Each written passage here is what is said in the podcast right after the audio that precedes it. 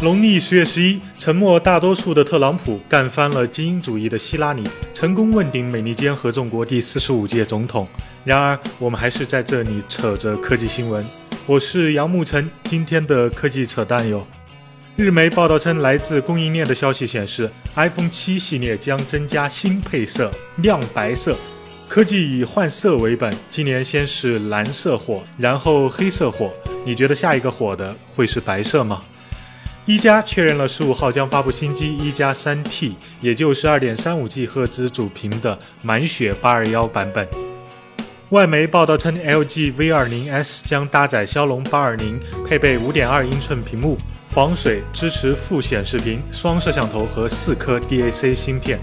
据媒体报道称，乐视卷入证监会投资者保护局原局长李亮受贿一案。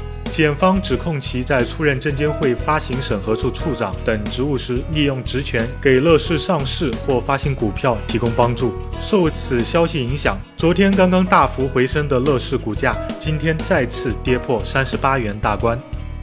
三星折叠手机专利图终于曝光了，只有屏幕中间可以弯折，这样的技术难度不是太大。荷叶的折叠设计看上去有点像 Surface Book 的感觉，据称可能会命名为 Galaxy X，将于二零一七年第三季度发布。但你想过，折叠屏除了装逼之外，有什么用啊？马上双十一了，Vizu 淘宝小店满一百直接减十五。